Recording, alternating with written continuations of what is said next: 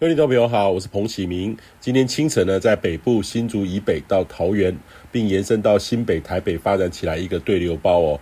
凌晨到清晨时间呢，突然下起一场大雨，应该把很多人呢从睡梦中吵醒哦。但是雨势不多，整体而言才十到三十毫米。不过呢，突然发展起来的雨势还是颇吓人的哦。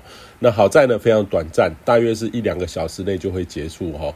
那这种热对流呢，其实不见得是午后因为热力发展起来的，有时候因为海陆风环流也会突然激发起来热对流，夜晚或清晨也都有机会。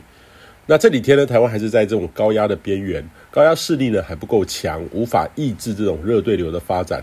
那午后的雷阵雨呢，还是蛮明显的哈。但是今天呢，相较于前两天，西南风有减弱的趋势，呃，将逐渐改为这种偏东南风。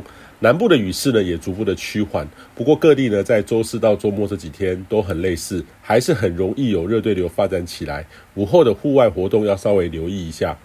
那预计周日开始呢，太平洋高压会逐步的牺牲增强，热对流发展会略微的受到抑制哦，但是还是有局部短暂阵雨发展的机会。预计呢会延伸去到还会有有一周的时间，都是比较稳定的天气形态。那这等于告诉大家，其实中秋节的天气都相当的稳定，属于暖暖的中秋节哈，甚至中午有点热，呃，都看得到皎洁的明月，所以也建议你好好把握，是很适合全家团圆的好时机哦。